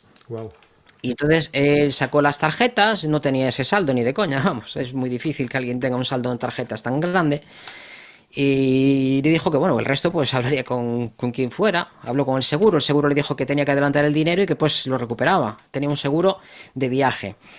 Después ya hablaremos, pero en ese momento él no tenía la fianza de los 15.000. Eh, puso allí una cantidad y al final le dijo, ahora que lo estaba atendiendo, bueno, pero con lo te he dado no tienes posibilidades de ponerme algo para quitarme el dolor. Y bueno, accedieron a eso, al final logró arreglarlo, dos días después logró arreglar con la embajada y demás, lo metieron en quirófano y cuando se estaba moviendo de la camilla a la mesa de quirófano, el tío acojonado, porque aquello no lo veía bien, el traumatólogo no le veía mucha pinta de, de mucho traumatólogo, encajó el hombro en el sitio, se redujo solo y se fue andando. Y un lío, o sea, en algunos países te puedes meter un buen lío si la, si la organización no está buena. Si, si el profesor que va contigo a un país de fuera no habla correctamente un idioma que, y no vas con intérprete, puedes tener un problema, puedes tener un problema grave.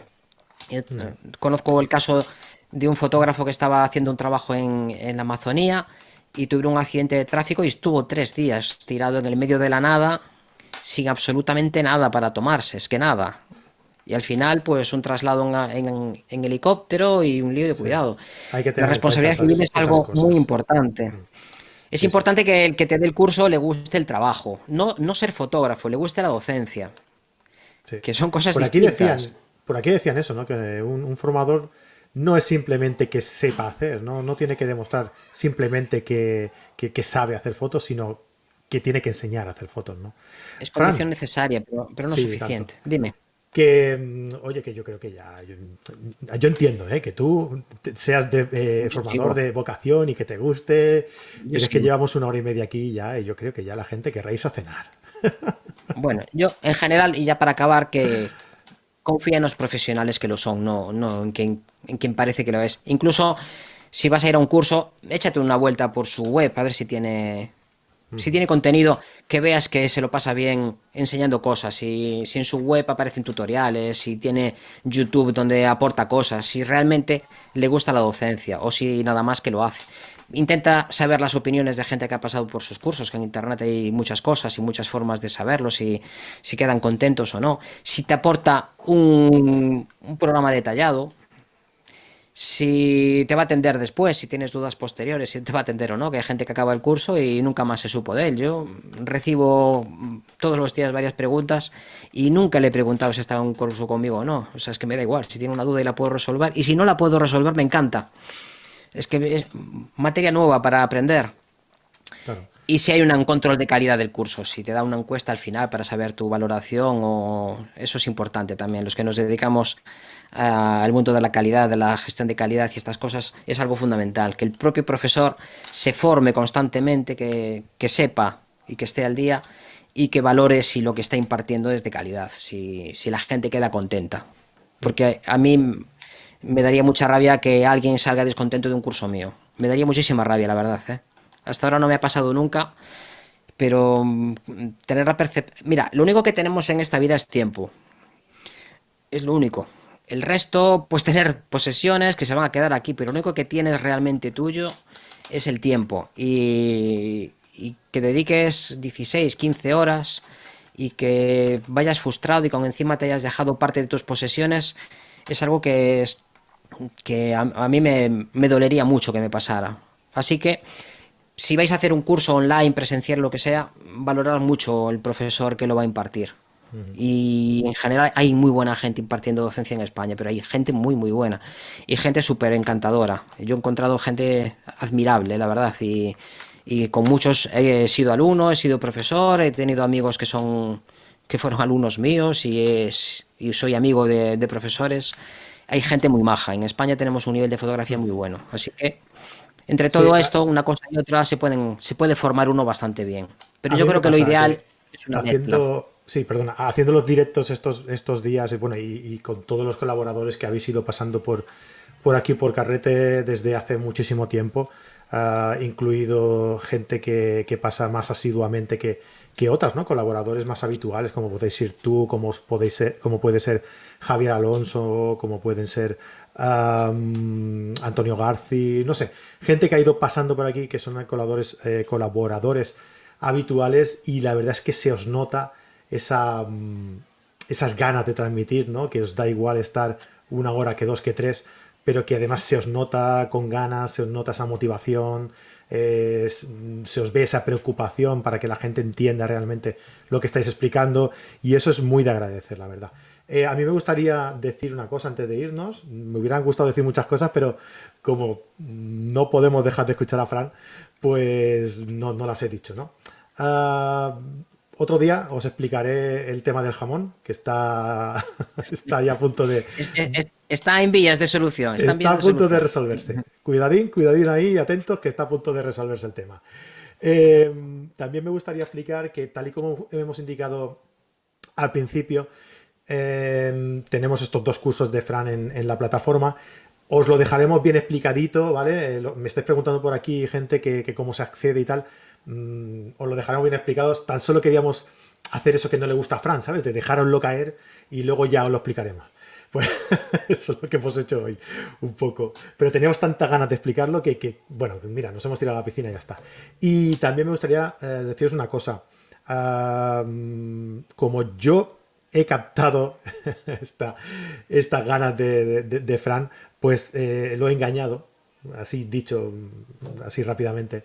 Y, entonces eh, vamos a tener contenido suyo dentro de, la plataforma de, cursos, pues de manera, pues una vez al mes o una vez cada dos meses, vamos a tener cursos suyos, ¿vale? Así que eh, me gustaría eh, tener la opinión de todos los que nos estáis siguiendo, de todos los que conocéis a Fran, de todos los que nos conocéis a nosotros, para saber qué materias os gustaría que impartiera en esos cursos. Nos gustaría tener una opinión ah, antes de ponernos a trabajar en, un curso de ello, ¿no? Así que eh, os invito a que nos lo dejéis en los comentarios del programa, qué cursos os gustaría que, Fran eh, impartiera dentro de la, de la plataforma de cursos de carrete digital y entonces, pues con todo lo que vayamos recibiendo, haremos valoración. Nosotros hemos pensado, ¿verdad, Fran?, que la importancia de la luz eh, es tal que seguramente empezaremos por ahí, ¿vale? Pero si vosotros pensáis que hay otros temas mucho más importantes y relevantes, somos todo oídos. Fran, muchísimas gracias por esta masterclass, como siempre, tan, tan interesante y tan, y tan instructiva. Y bueno, pues nos vemos en otro día dentro de poco. Pues un abrazote a todos los que nos han aguantado y nos aguanten en el futuro. Un abrazo muy fuerte y mucha salud. Un abrazo a todos los que estáis por aquí. Eh, muchas gracias por, por aguantar todo, todo esto que se ha llevado muy bien. llevamos una hora y cuarenta y yo pensaba que llevábamos una hora solo. Así que muchísimas gracias por estar ahí, a todos los que estáis en todos los directos, muchísimas gracias por seguirnos. No olvidéis suscribiros, nos faltan 40 para llegar a 4.000 por aquí por, por YouTube. ¿Quién lo hubiera dicho? Hace nada, hace cuatro días, ¿quién hubiera dicho que íbamos a llegar a los 4.000 suscriptores? Pues nada, animaos y si no nos seguís todavía, pues suscribiros y dejadnos un, gran like para saber que, os gusta nuestro contenido y, recomendarlo por ahí. A, todos los que pensáis que, os puede, que les puede gustar, ¿vale? Un abrazo muy grande y nos vemos el miércoles. El miércoles vamos a hablar de redes sociales con Vicente Nadal, ¿vale? Concretamente de Instagram. Un abrazo, hasta luego. Bye bye.